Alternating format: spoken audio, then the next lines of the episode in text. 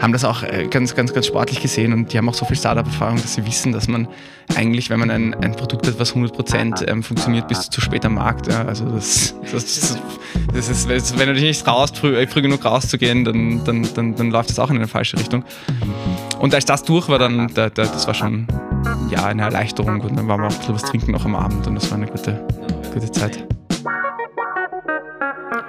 Jakobus Schuster ist wieder einmal ein Gast, der aufgrund seines unkonventionellen Karriereweges auffällt. Ein Österreicher, der sich dazu entschieden hat, in Deutschland Jura zu studieren, sowohl in Deutschland als auch in Österreich diversen Jobs nachgegangen ist, um schlussendlich wieder in Wien zu landen und das Legal Tech Startup Notarity zu gründen. Lieber Jakobus, herzlich willkommen im Podcast. Die Manuel, vielen, vielen, vielen Dank für die Einladung. Ich freue mich hier zu sein. Du bist ein Wahl-Otterkringer. Ist äh, Otterkringer das beste Bier? Äh, ich denke nicht, nein. Also, was ist das Bier also, der Wahl? Äh, was ist das Bier der Wahl? Meistens das, was da ist. Ich finde, am Bier ist das schön, dass das recht lokal getrunken wird. Deswegen kann man auch in Otterkring gut Otterkringer trinken. Aber ähm, ich habe auch lange in Hamburg äh, gelebt, da trinkt man dann eher Astra. Das ist wahrscheinlich noch ein bisschen schlechter als das Otterkringer.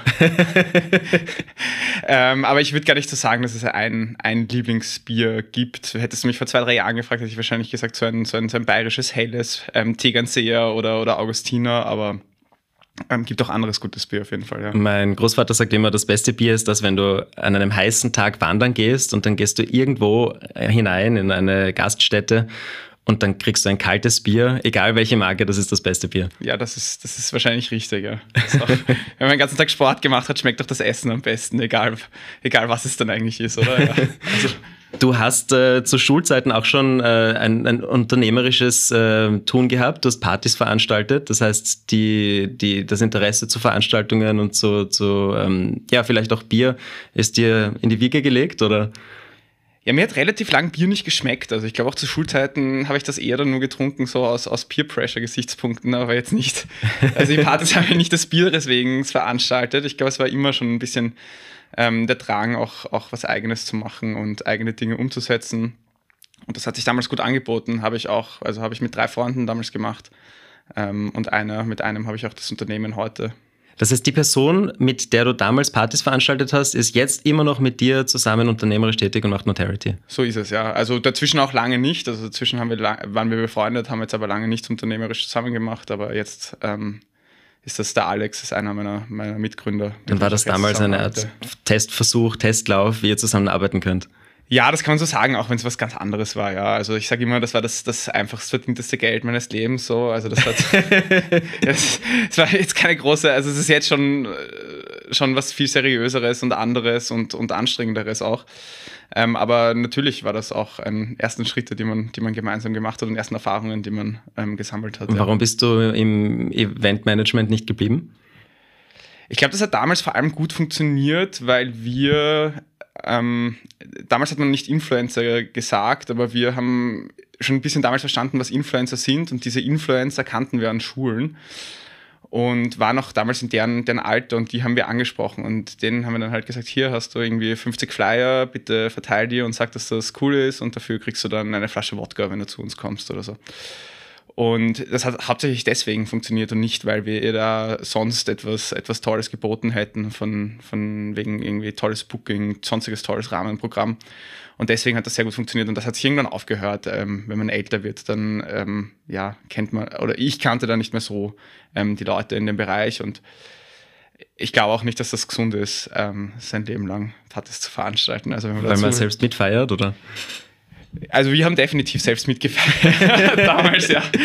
Ähm, aber ja, also ich, ich glaube auch, dass es nicht so ein erstrebenswertes Thema ist, dass man damit jetzt wirklich sehr viel Zeit ähm, verbringen muss in, in seinem Leben. Also das ist irgendwann auch ausgeschöpft von der Komplexität und der Tiefe, ähm, die das hat. Und sicher auch, glaube ich, dass viele da auch selbst mitfeiern und ein bisschen im Nachtleben hängen bleiben. Ja.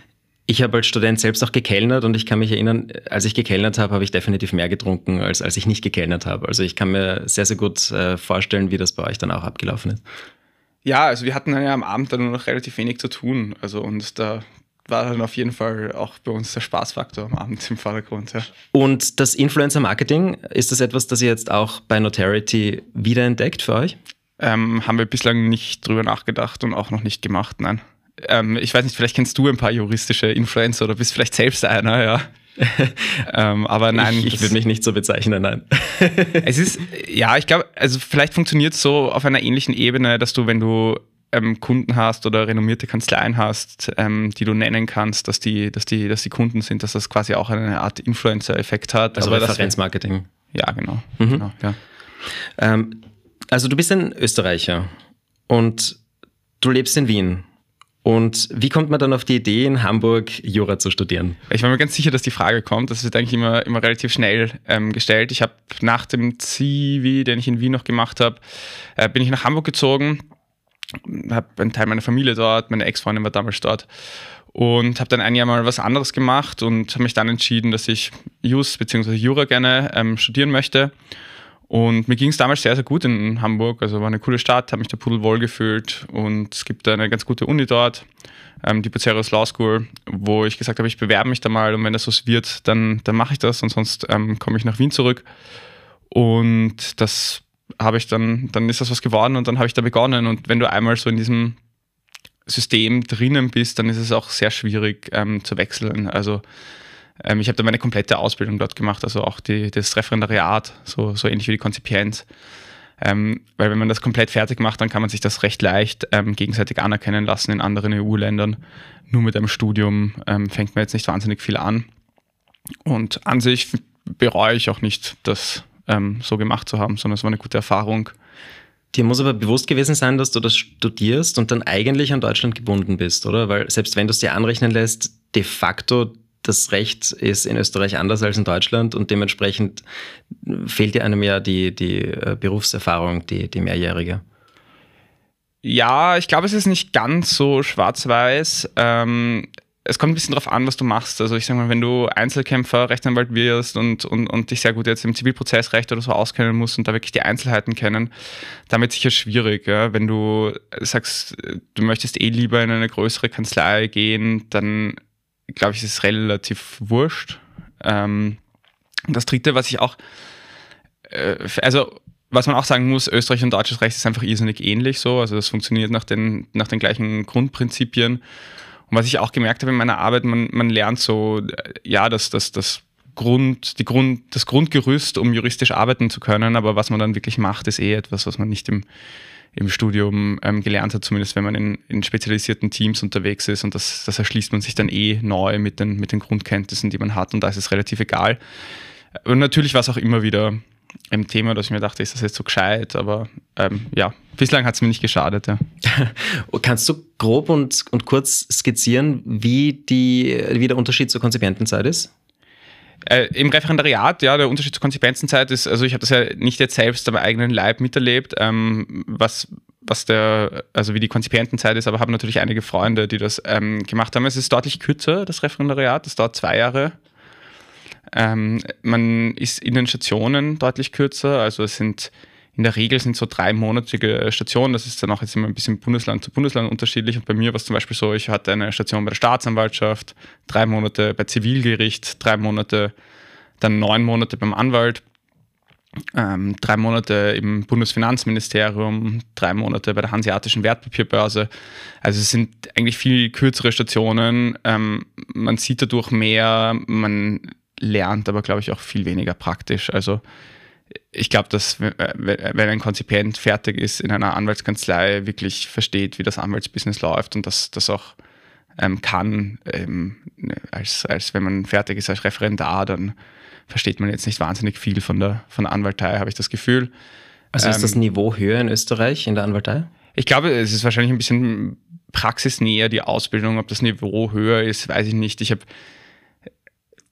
also ich habe ein bisschen aufgehört damit, so die Ausbildung in Deutschland und in Österreich zu vergleichen, aber weil ich das jetzt irgendwie ähm, ja, nicht so erstrebenswert finde, immer zu sagen, diese Prüfung ist schwieriger und das ist leichter und ähm, in der Konzipienz muss man mehr hackeln und dafür ist das Staatsexamen schwieriger. Das ja, ist Typsache, glaube ich, und ähm, ähm, nicht, so, nicht, so, nicht so einfach zu vergleichen. Was ich schon glaube, ist, ist, dass Deutschland irrsinnig leistungsgetrieben ist, generell stärker als Österreich. Also das habe ich vor allem ganz am Anfang stark gemerkt, also dass sehr wichtig ist, welche Noten du schreibst, dass die Leute, hat auch sicher bei mir mit der Uni zu tun gehabt, sehr, sehr motiviert waren, ähm, was Lernen betrifft und auch, auch, auch Wille ähm, zum, zum Arbeiten. Und das habe ich in Österreich nicht so stark ähm, festgestellt. Also das ist, glaube ich, schon in Deutschland stärker. Was war für dich der größte Kulturschock?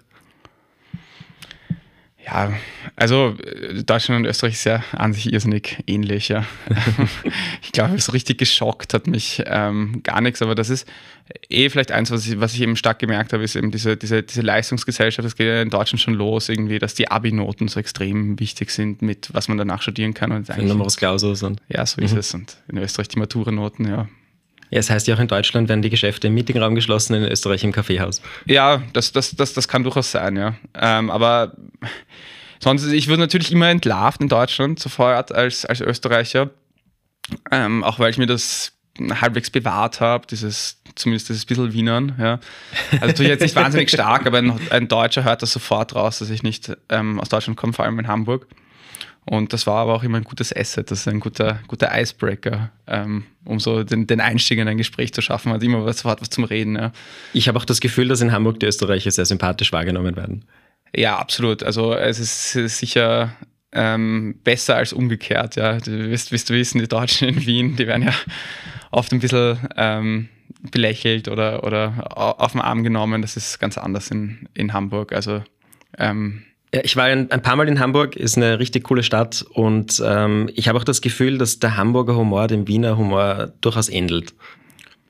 Das kann sein, ja. Also ich ähm, finde generell, dass Hamburg von der Stadt her sehr ähnlich ist ähm, wie Wien. Ja, natürlich, wenn man sich jetzt irgendwie das Stadtbild anschaut, ist jetzt ist jetzt was anderes, aber so vom gesamten Lebensgefühl ist es schon ähnlich. Also etwa dieselbe Größe, auch irgendwie eine, sage ich jetzt mal, altreiche kulturelle Stadt so und ähm, ja, auch hohe Lebensqualität. Also würde ich sagen, ist so vom, vom Lebensgefühl her sehr ähnlich wie Wien. Glaube ich, die Stadt mit den meisten Millionären in Deutschland. Das kann sein, ja. Das glaube ich auch. Ja. Danach warst du in Chicago? Ich war. Oder überspringe ich da jetzt gerade was? Ja, ich war auch in Chicago, ja. Das war. Ähm, da war ich. Das war nach dem. Nach dem Studium, also als ich fertig war mit dem Studium, das schließt man ab mit dem ersten Staatsexamen, also so eine Prüfung, die das ähm, Studium abschließt. Und da habe ich dann Informatik studiert, ein Jahr lang in Wien ähm, nach dem Studium, weil ich es cool fand und mir das irgendwie anschauen wollte. Und da gab es die Möglichkeit, dass man nach Chicago in so ein Legal Tech Programm ähm, geht, was eine Kanzlei auch alles finanziert hat und wo man ähm, dann erst drei Wochen an, an, an der Law School in Chicago in so einem ähm, Legal Tech Programm war und danach in die Kanzlei, die das finanziert hat, ähm, arbeiten gegangen ist für, glaube ich, neun Wochen. Und das war eine coole, coole Gelegenheit, ja. Also zwei, drei Monate warst du dort? Ich war in, in Chicago war ich nur drei Wochen, ja. Und dann also drei Wochen. Ich, ja, und dann war ich neun Wochen danach, glaube ich, war das Programm noch in der Kanzlei. Kann auch weiß nicht genau, ob das stimmt, aber ich war dann noch einige Monate länger dort in der Kanzlei und habe da nebenher gearbeitet, ja. Ist Chicago wirklich so gefährlich, wie es porträtiert wird? Ich, ich sitze ganz da und ich hatte jetzt auch keine ungute Situation dort, ja. Aber ich war auch sicher nicht, also ich war da auch nicht in den, in den gefährlichen Vierteln unterwegs. Könntest du in Amerika leben? Ich habe mir gerade gedacht in der Zeit, ich möchte dort nie leben. Ja. Also gerade nachdem ich dort war. Ähm, also ich war auch ein Auslandssemester in Miami, ähm, schon, schon früher. Und ich glaube, dass so Bay Area, so San Francisco sicher nochmal sicher noch was anderes ist, dass es ein bisschen europäischer ist oder New York City ist vielleicht auch ähm, cool, aber so, ja, mal, mal ein Zwischenstopp. Also ich kann mir auch mal vorstellen, vielleicht noch ein Jahr dort zu sein und zu arbeiten und man sieht sicher irrsinnig interessante Dinge dort. Ähm, so zum, für, für mich, also auch in der Situation, wie ich da jetzt war in Chicago, war es ähm, nicht wahnsinnig schön, ja. Was würde dich davon abhalten? Ja, ich glaube erstmal das, das, das, das Stadtbild, also es ist alles nur gemacht für Autos und es ist irgendwie, die, die Stadt ist nicht für Menschen gemacht, so, ja, also es ist nicht schön und ich hatte auch kein Auto, als ich dort war die drei Wochen so, das ist nicht schön, wenn man sich dort so ähm, bewegen muss, man hat irgendwie die ganze Zeit das Gefühl, man ist so ein Mensch zweiter Klasse, wenn man da auf die öffentlichen Verkehrsmittel angewiesen ist, ja. Dabei hat Chicago sogar eine Metro, oder? Eine ja, der wenigen Städte. Ja, ja, kann sein, dass es eh noch besser ist, aber ähm, also ich fand, und ja, ich bin, ich bin ja auch aus Deutschland wieder nach Wien gekommen, weil die Menschen hier einfach herzlicher sind. Und ich glaube, das ist in, in, in Wien, also kommt auf die Ebene an, ja. Also man kommt sehr oberflächlich sehr, sehr schnell mit den Amis ins Gespräch. Das glaube ich auch. Und die sind dann sehr schnell sehr freundlich, aber so richtig warm mit denen bin ich nicht geworden. Ne? Warum? Ja, es ist, glaube ich, schwer jetzt so an einem ähm, Faktor das ähm, festzumachen, aber ich fühle mich hier einfach wohler. Ja. Ich kann es verstehen, ist, ja. eine, ist eine lebenswerte Stadt hier. Auf jeden Fall, ja. Ja, und ich glaube, es ist auch gut, dass Wien dich wieder hat, denn du hast ein äh, sehr spannendes Startup gegründet. Nicht alleine, aber, aber mitgegründet. Äh, Notarity, plaudern wir ein bisschen darüber. Bevor ich da jetzt äh, Halbwissen von mir gebe, magst du erzählen, worum es geht?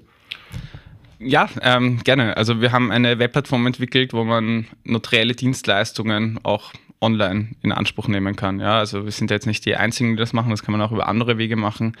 Ähm, wir glauben aber, dass es bei uns am, am unkompliziertesten und, und schnellsten geht und wir auch den kompletten Prozess ähm, rundherum, also bei der Terminanbahnung und, und die Abwicklung danach, ähm, beschleunigen wir und, und, und digitalisieren wir. Ja? Und ganz simpel gesagt, das ist, ähm, das ist mal eine Anekdote, die ich gehört habe und ich gar nicht so schlecht fand. Das ist ein DocuSign auf Steroiden, also ein DocuSign mit, mit, mit Videochat, wo man den ähm, Notar oder die Notarin noch sieht, während die notarielle Amtshandlung vollzogen wird und ähm, rundherum davor und danach ähm, einige Features, die es rechtlich einfach braucht, um das rechtssicher abbilden zu können. Hatte die die Idee, bevor Corona kam oder kam Corona, dann gab es die Gesetzesänderung und dann kam die Idee?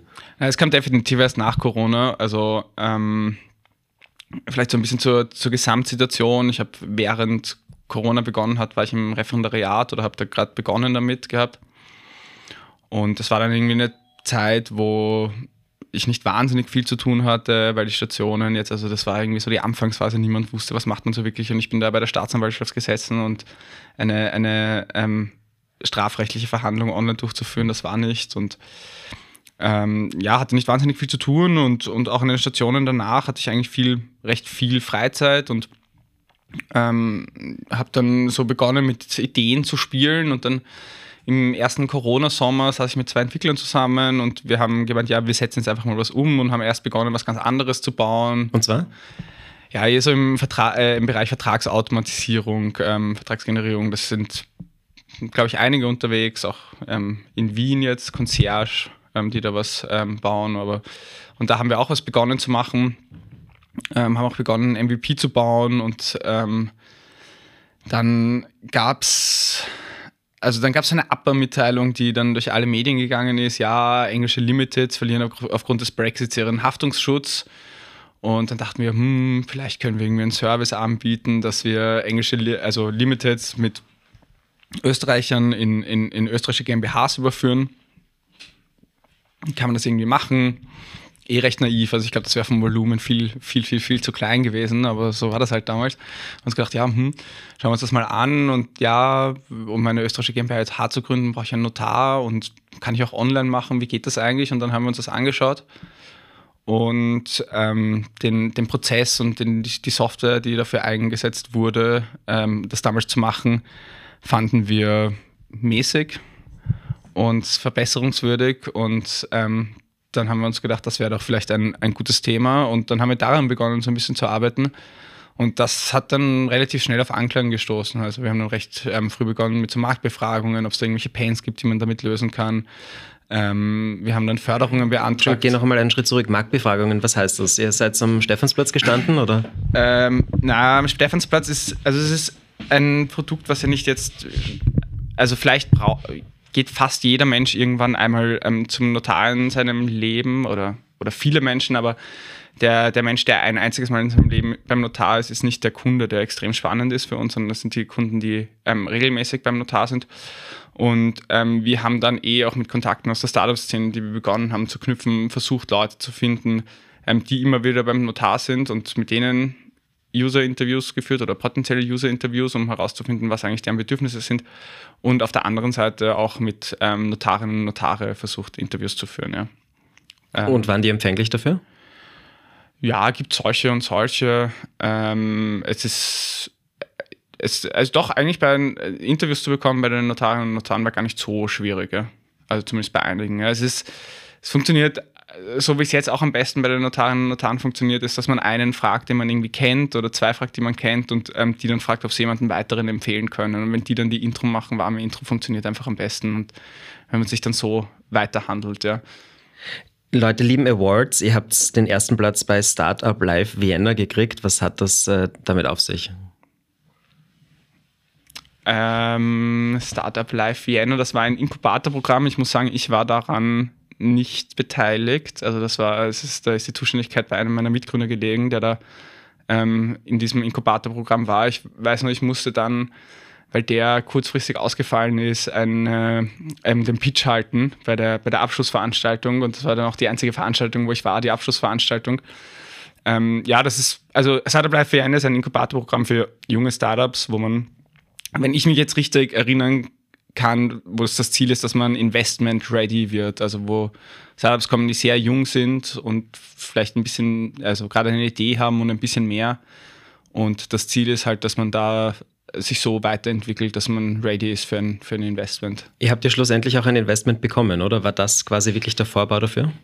Ich glaube, wir hatten das Investment tatsächlich schon davor, wenn ich mich richtig erinnere, ja. Also okay. Also wir haben das Investment jetzt vor ja, knapp einem Jahr aufgenommen und das war, soweit ich mich erinnern kann, davor oder parallel dazu. Also ähm, das ist nicht damit zusammengehangen. Was man sagen muss, was gut ist für uns beim Investment aufstellen, ist also ähm, jetzt alle Investoren, die zukünftig vielleicht mal in uns investieren, ähm, hören können, jetzt fünf Minuten skippen. Aber ähm, Menschen funktionieren nach Verfügbarkeitsheuristiken. Also das ist so ein, ein psychologisches Prinzip von, von Kahnemann. Ich weiß nicht, ob du das gelesen hast. Wenn nicht, dann kann ich das sehr empfehlen. Thinking Fast and Slow mhm. ist ein gutes Buch. Und ähm, wie schätzen wir Probleme ein? Das ähm, funktioniert auch Verfügbarkeitsheuristiken. Also wenn ich von einem Problem besonders oft höre oder besonders oft damit konfrontiert bin, dann schätze ich dieses Problem allgemein größer ein, als es ist. Also ich glaube, ein Beispiel, was er da zum Beispiel bringt, ist ähm, Terrorismus in der westlichen Welt. Ja? Also sterben irrsinnig wenige Leute jetzt in Wien oder in ähm, generell in westlichen Ländern an, an Terrorismus. Ähm, wenn ich jetzt eine Befragung mache auf der Straße, dann schätzen das die Leute wesentlich höher ein, weil sehr viel darüber berichtet wird. Jetzt gerade habe ich nicht so das Gefühl, aber eine Zeit lang wird vor allem ähm, sehr viel darüber berichtet. Deswegen ist die Einschätzung, weil ich das verfügbar habe, ich kann, wenn ich darüber nachdenke, auf, auf Artikel oder auf Ereignisse zugreifen und deswegen schätze ich sehr hoch ein. Ähm, ähnlich verhält sich das mit Investoren und zum, zum, zum Notar gehen. Die sind halt einfach oft beim Notar oder bei der Notarin, weil die viel da unterschreiben, halt irgendwie bei jedem Investment. Und deswegen halten sie das Problem für relativ groß oder haben das oft erfahren, irgendwie, dass es halt mühsam ist, dass man dann sechs Leute koordiniert, die zur selben Zeit am selben Ort sind oder dass ich generell für, für, für jede Firmenbuchanmeldung irgendwo hinfahren muss. Und deswegen, oder das glauben wir, dass das ein Grund ist, warum es ähm, sehr gut funktioniert bei, bei Investoren, das Thema, weil die das Problem sofort verstehen. Also es ist nichts, es ist nichts, wo man erklären muss, okay, das ist wirklich ein Problem, sondern ähm, die, die Leute, die dir potenziell Geld geben würden, die verstehen das sofort. Ist natürlich angenehm für euch. Das ist super, ja. Also das ist, das, das hat das, das, das macht das Investmentsuchen sicher einfacher, ja. Und wie, wie lautet dein Elevator Pitch?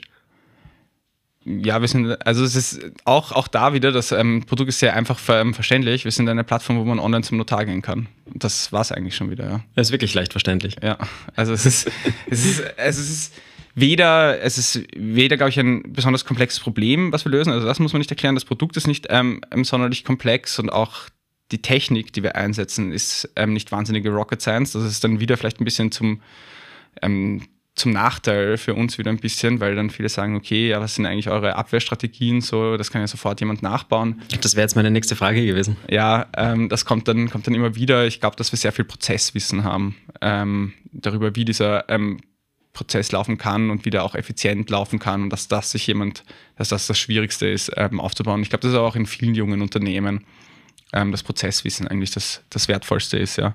Und ihr gewinnt wahrscheinlich auch, wenn dann übers Marketing langfristig, oder? Das kann auch sein, ja. Also, ähm, Marketing ist noch sehr explorativ bei uns, würde ich auch sagen. Ja, aber da haben wir sicher auch einen Vorsprung gegenüber anderen. Ja, aber da sind wir auch wahnsinnig viel noch am, am Experimentieren. Es gibt ja mittlerweile richtig große Player in den USA vor allem. Die sind in der Digitalisierung meistens schneller als in Europa. Ähm, ist das langfristige Ziel dann ein Exit nach Amerika? Das ist sicher eine Möglichkeit, ja. Also es gibt Notarize, wie du, den wir es wahrscheinlich gesehen haben, das ist so der größte ähm, Player in den USA. Ähm, die sind aber auch noch gar nicht so alt. Also ich glaube, die wurden 2015 oder 2016 gegründet. Mhm. Und interessant ist, ist, dass das Thema auch noch gar nicht so alt ist in den USA. Also das hat auch durch Covid einen irrsinnigen Boost erfahren. Also ich bin mir jetzt nicht ganz sicher mit den Zahlen, aber größenordnungsmäßig kommt das hin. Ich glaube, vor Covid war das in fünf oder sechs Bundesstaaten erlaubt in den, in den USA und jetzt durch Covid ist es in 48 oder so. Mhm. Ähm, also es ist ähnlich wie, wie hier bei uns, ist das auch durch ähm, Covid gefördert worden. Was man auch ein bisschen sagen muss, ist, Notare in den USA funktionieren sehr anders als, als Notare in, in Europa oder als vor allem in Österreich, oder? ja, vor allem in Österreich oder in, in Deutschland, aber auch in vielen anderen Ländern in Europa. Und wir werden dann auch immer gefragt, ob wir nicht Angst haben, dass Notarize einfach nach Europa kommt und uns ähm, platt fährt. Und ich glaube, da ist wieder, dass wir sehr viel mehr Prozesswissen haben, ähm, sehr viel mehr Einblick in den Markt hier und dass die A, nicht dieses Wissen eins zu eins auf Europa übertragen können und auch von dem Tech-Stack, den sie haben, dass der ähm, sowohl was die Anforderungen an die Identifizierung der Person als auch was die Anforderungen an die Signatur betrifft, ähm, nicht einfach ihr Produkt nehmen und nach Europa schmeißen können. Was Exit-Option betrifft, ist ein, wäre eine Möglichkeit. DocuSign wäre vielleicht auch interessant oder so jemand, ja. Ich glaube, Österreich ist auch immer ein ganz guter Startpunkt für regional geschützte Startups, weil der Markt einfach zu klein ist für wirklich große andere Startups, die international tätig sind. Das ist sicher richtig, ja. Kann man mal gut geschützt eine Zeit lang aufbauen, ohne dass die, die anderen Player in den Markt fahren. Ja, so kann man, glaube ich, die Marktgröße positiv ähm, framen.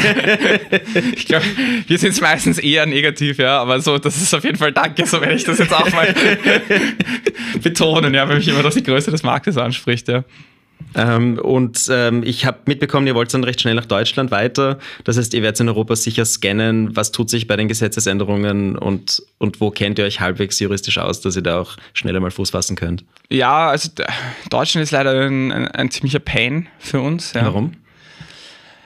Weil dort eine Interessensvertretung einer Gruppe, mit der wir zusammen haben, arbeiten sehr, sehr stark ähm, lobbyiert, eigentlich alles zu verhindern, was ins ähm, Digitale geht. Ähm, manche Sachen können sie nicht verhindern, weil manches EU-rechtlich ist, aber ähm, die haben einfach irrsinnig ähm, die Hand drauf.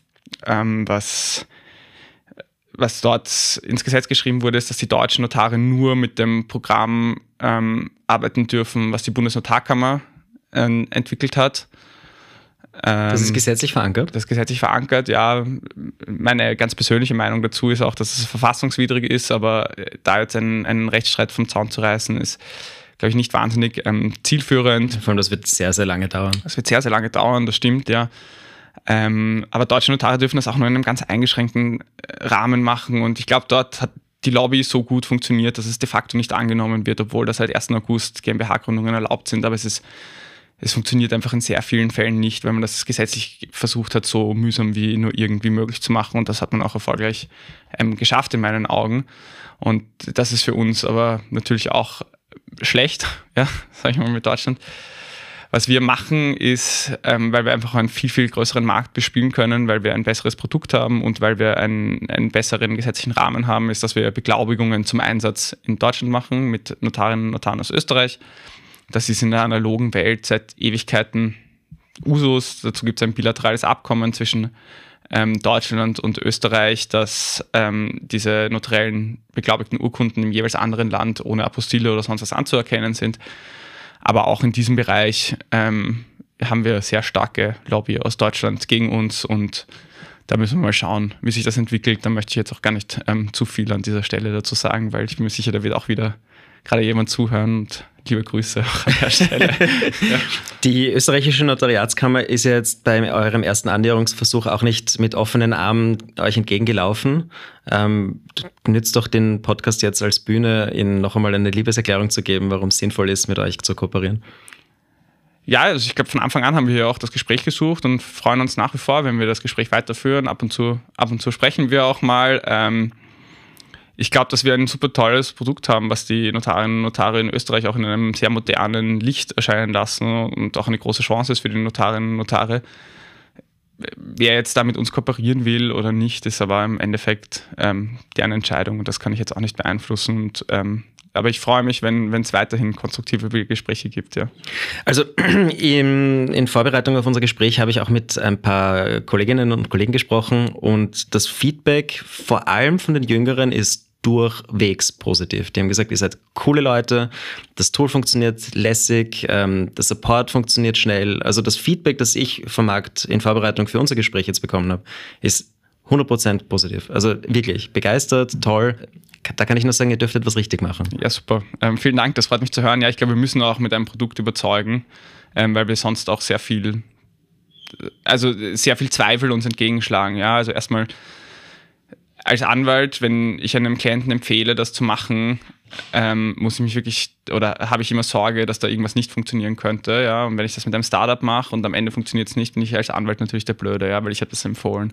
Und selbst wenn, wenn, wenn die Burschen von Authority da irgendwie einen Blödsinn gemacht haben und da geht es einfach darum, ähm, Vertrauen zu gewinnen und das ist auch das, was ähm, wir eigentlich hören, dass die ähm, Kunden und Kundinnen sehr, sehr zufrieden sind. Und ähm, ja, zum Beispiel der, der Manuel Mofidian, der ja auch jetzt hier bei dir kürzlich zu Gast war, ähm, mit dem arbeiten wir auch zum Beispiel immer wieder zusammen. Also es sind einige mal, kleinere Kanzleien, aber auch ähm, sind schon die größten, größten Kanzleien in Österreich dabei, die das auch schon sehr ähm, regelmäßig nutzen und ähm, sehr zufrieden sind. Und das ist super lässig für uns. Ja.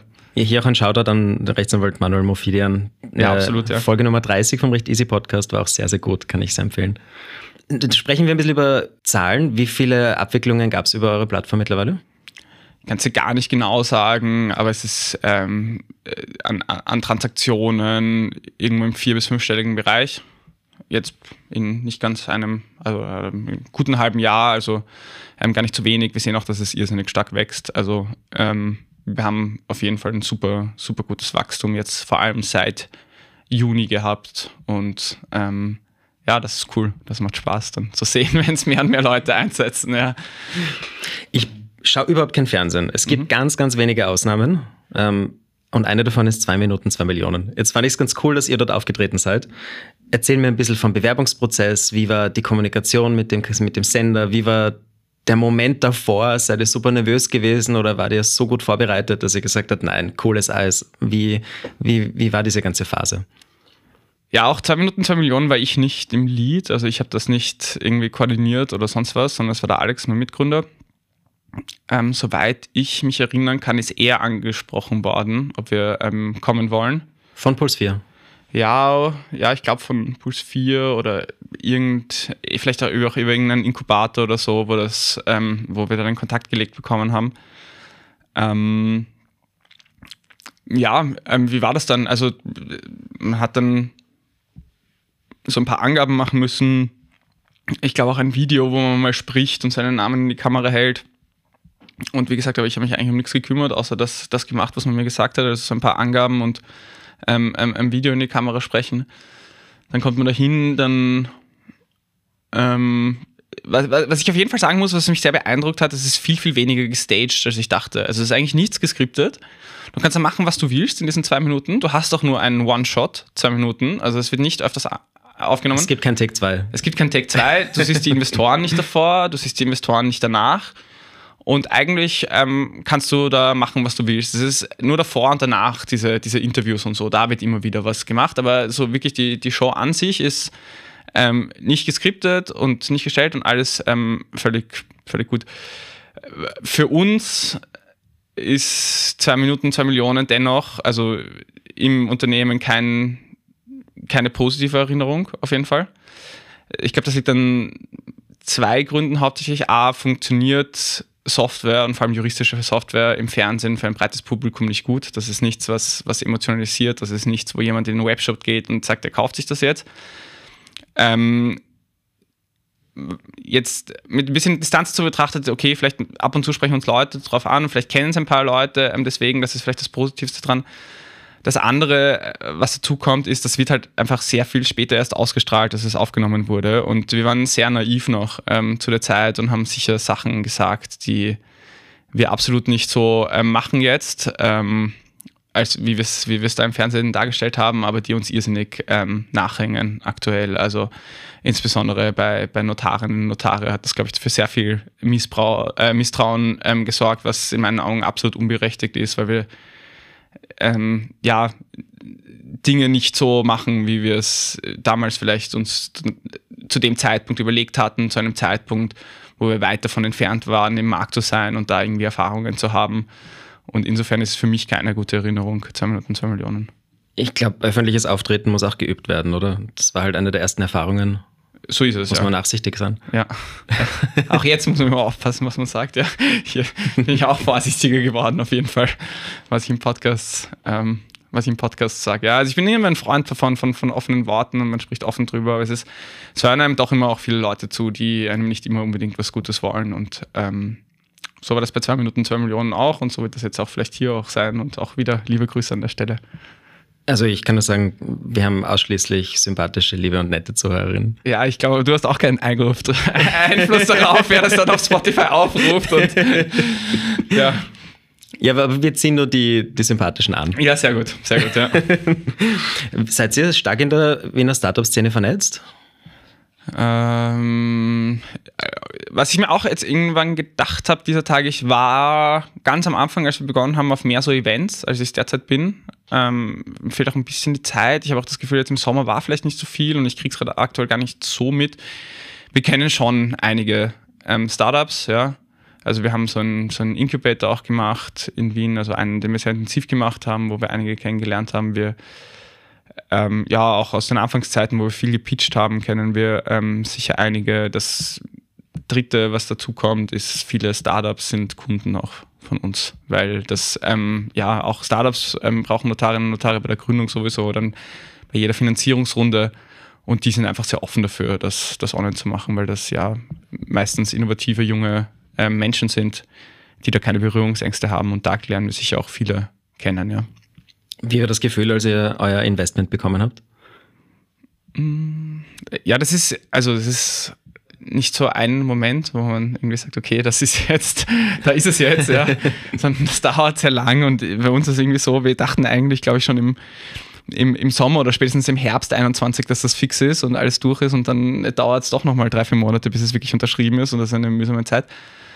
Ähm, ich glaube, als es da wirklich unterschrieben, ja, das, das, war auch, also das war auch eigentlich ein lustiges Erlebnis, ja, weil ähm, wir haben, wir haben diesen, diesen Investmentvertrag unterschrieben und natürlich haben, wollten wir unser Tool dafür nutzen, ja, Nona.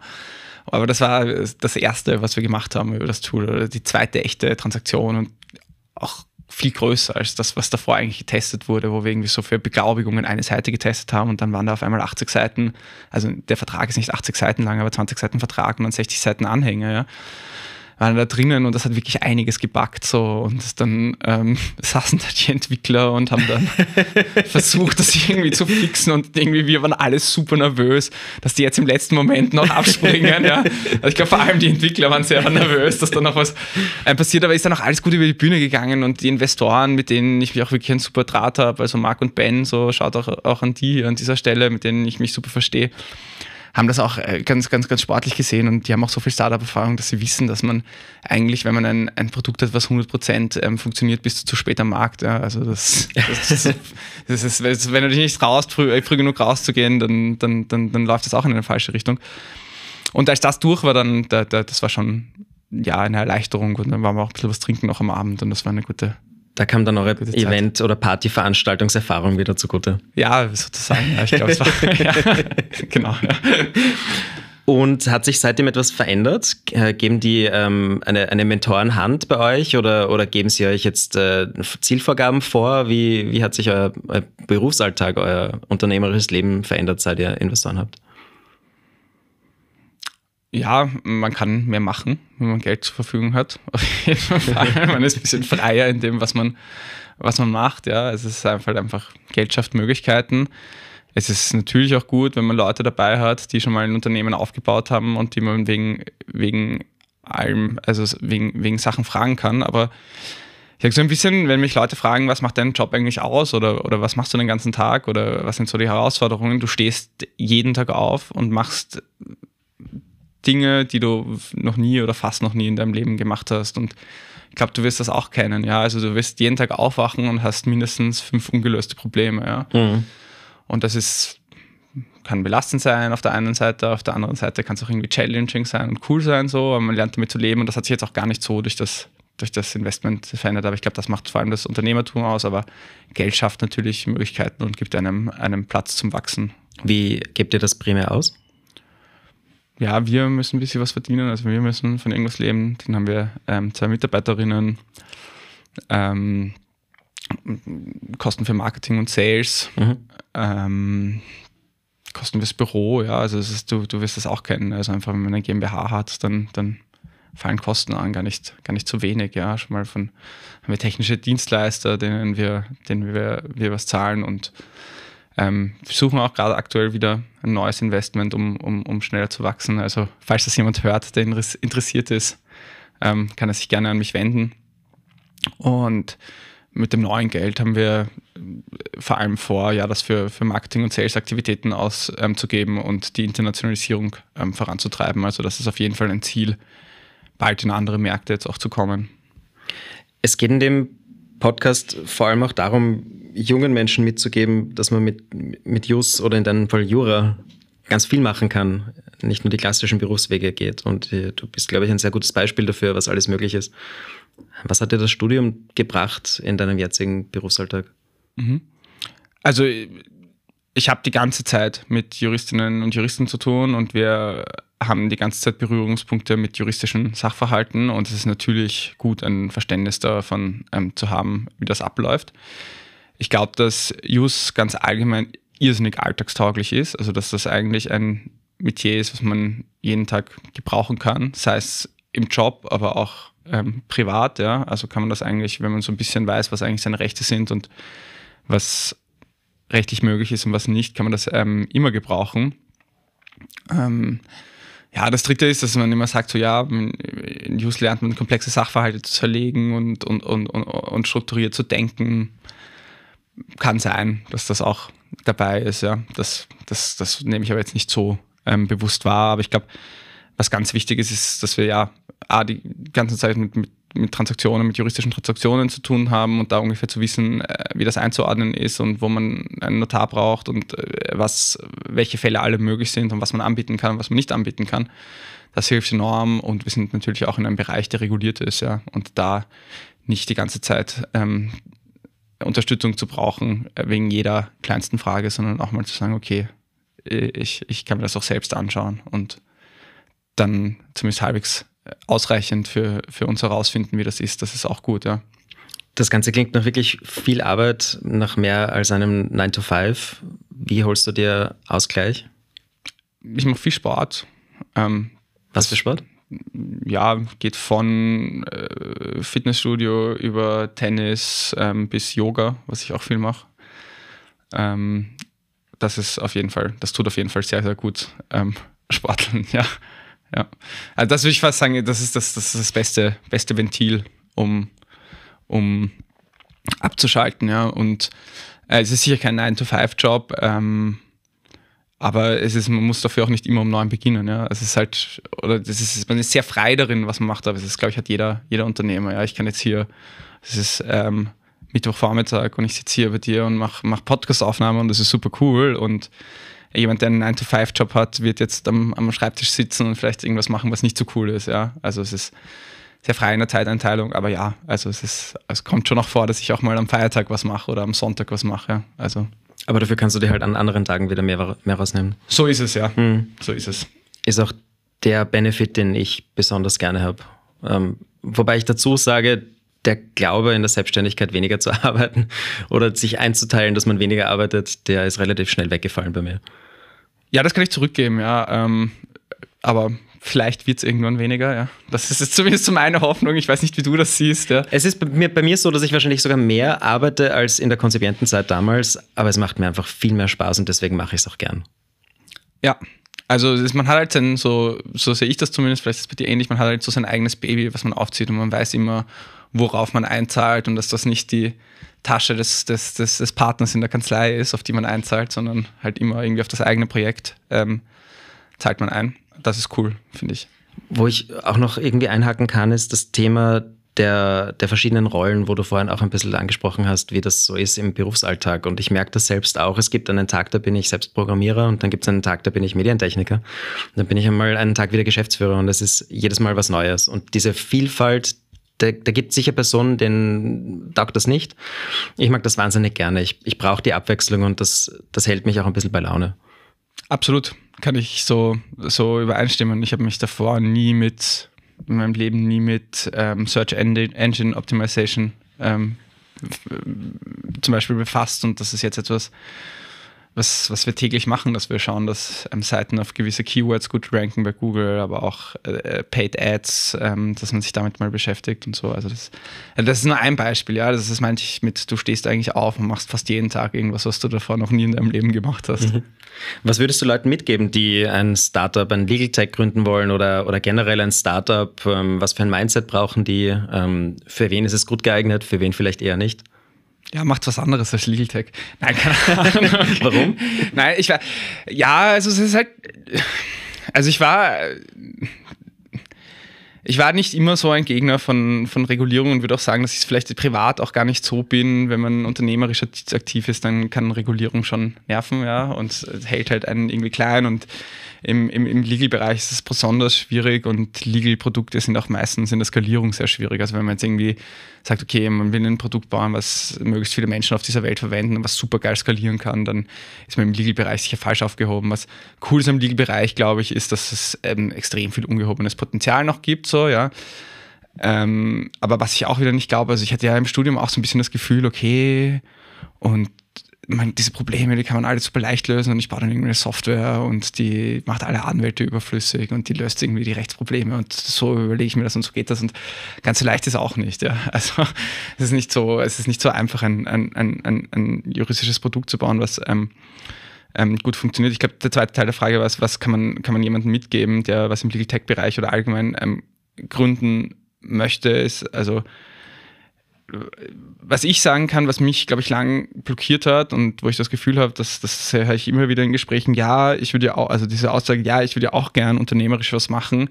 Mir fehlt nur die Idee, mir fällt nichts Gutes ein, was ich machen könnte. Und ich, ich, ich will da niemanden verurteilen, der das macht. Ich bin auch jahrelang so durchs Leben gegangen und habe mir gedacht, ich würde ja super gerne irgendwie was unternehmerisch machen, aber ich brauche nur diese eine zündende Idee und wenn ich dann die zündende Idee habe, dann, ja, dann wird das ein tolles Unternehmen werden. Und ähm, ich habe Leute auch damals ein bisschen belächelt, die gesagt haben, ja, Idee ist nichts wert, aber ich glaube, mittlerweile kann ich das absolut auch so selbst unterschreiben. Also die Idee macht am Ende ein Prozent oder weniger deines Unternehmenserfolges aus. Ja. Es kommt nur auf die Umsetzung an und komm, komm ins Machen. Ja. Und du kannst eine, eine gute Idee haben und wenn die nicht vernünftig umgesetzt wird, wird sicher nichts werden. Du kannst eine schlechte Idee haben und wenn du beginnst, irgendwie in die, in die, in die, in die Praxis rauszugehen und schauen, hey, was ist eigentlich das Problem, was ich lösen will von Leuten, ja, und ähm, dann, dann werde ich mein Geschäftsmodell oder meine Idee weiter und weiter anpassen, dass ich am Ende irgendwas, ein, ein Geschäftsmodell finde, ähm, das funktionieren kann und das ist glaube ich, auch der, der Tipp, den ich ähm, geben würde. The world is your playground. Ähm, geht's raus und versucht Dinge und versucht auch wirklich Dinge im echten Leben umzusetzen und nicht, nicht nur in euren Köpfen oder in, in Testumgebungen. Und auch wenn Feedback wehtun kann und, äh, oder eigene Illusionen zerstören kann, das ist, holt euch das so schnell wie möglich. Ja. Schaut, dass ihr hartes, ehrliches Feedback bekommt, das ist das Wichtigste. Und ich glaube, viele haben einfach extrem Angst, Fehler zu machen. Und das ist in der Juristerei halt auch ein Riesending, dass man eben Fehler vermeiden muss. Und ich glaube, in vielen Bereichen geht das einfach nicht. Und die Leute, die schnell erfolgreich sind, sind die Leute, die einfach schneller viele Fehler gemacht haben. Weil man muss halt einfach selbst in gewisse Fettnäpfchen treten und gewisse Lernkurven selber machen. Und nur dadurch wird man besser. Und wenn man das versucht zu vermeiden, dann kann man nicht wachsen. Weil dann ist man nie an seine eigene Grenze gegangen. Dann ist man nie aus der Komfortzone rausgegangen. Und das hat schon einen guten Grund, warum Komfortzone so ein Triggerwort in der Startup-Szene ist. Absolut, ja. Also ich mache Fehler jeden Tag. Ähm, ich glaube auch, ja, also ich habe ja über was gesprochen, zwei Minuten, zwei Millionen zum Beispiel, was sicher irgendwie fehlerhaft gelaufen ist und das passiert die ganze Zeit, ja. Habt nicht Angst davor, sondern gehört dazu. Was wärst du beruflich, wenn du jetzt nicht das machst, was du jetzt gerade machst? Ja, also es war ja irgendwie so ein bisschen vorbereitet auch bei mir mit Referendariat und so Richtung, Richtung Anwaltei. Habe da auch immer wieder Jobs gehabt in, in, in Anwaltskanzleien. Ähm, könnte ich mir auch grundsätzlich vorstellen, das zu machen in einer Kanzlei, die ich cool finde, in einem Bereich, den ich cool finde. Ich weiß nicht, ob mit, mit wie viel Begeisterung, aber ähm, könnte ich mir schon vorstellen, das zu machen. Wenn ich heute wieder 18 wäre und, und ähm, die Welt so sehe, wie ich sie heute sehen würde, würde ich ähm, 100% Entwickler werden, also Softwareentwicklung machen. Also auf das Jurastudium komplett verzichten? Ja, auf jeden Fall. Ja. Warum?